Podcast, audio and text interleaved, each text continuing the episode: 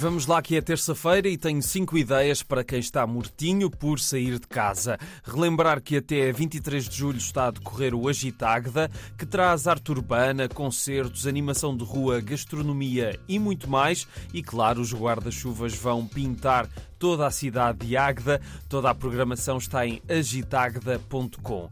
Vamos ver cinema português ao ar livre em Lolé. Então aqui ficam três dicas do Filmes com Estrelas, um ciclo que está a trazer filmes a vários espaços de Lolé, sempre às nove e meia da noite. Olha que esta garota não bate bem. Vou deixar a garota. Tens que ter muito cuidado, meu filho.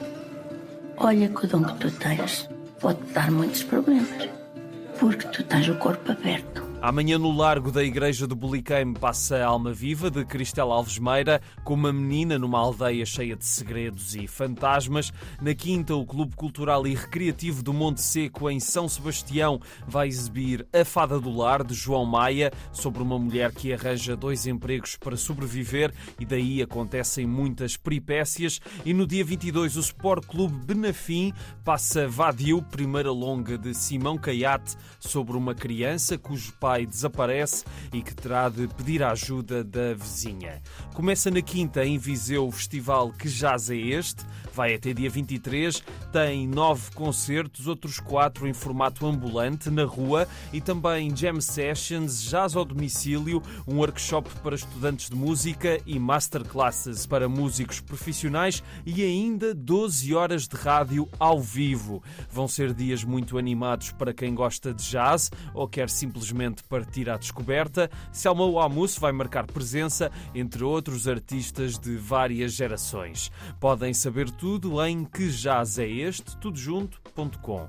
A partir de amanhã, os Recreios da Amadora recebem a sexta edição da Mostra de Jovens Criadores, ou Amadora Mostra. São oito espetáculos de novas promessas do teatro que vale a pena descobrir nos próximos dias, com peças que falam, por exemplo, da história de uma estudante presa pela PIDE ou ou que fazem uma reflexão sobre a clausura e a solidão com três atores e dois galinheiros, ou que falam da complexidade das relações e da procura da nossa identidade.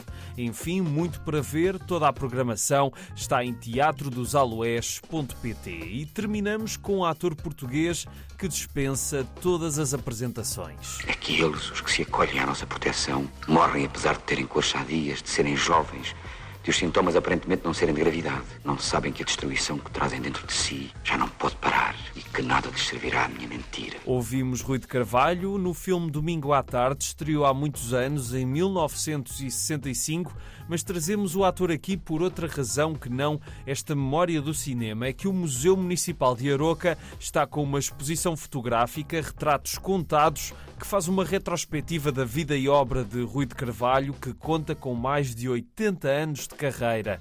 Últimos dias para ver esta exposição, está patente até domingo, das nove e meia da manhã ao meio-dia e das duas às seis da tarde, e a entrada é livre. E são estas as sugestões de hoje, continuação de uma excelente semana.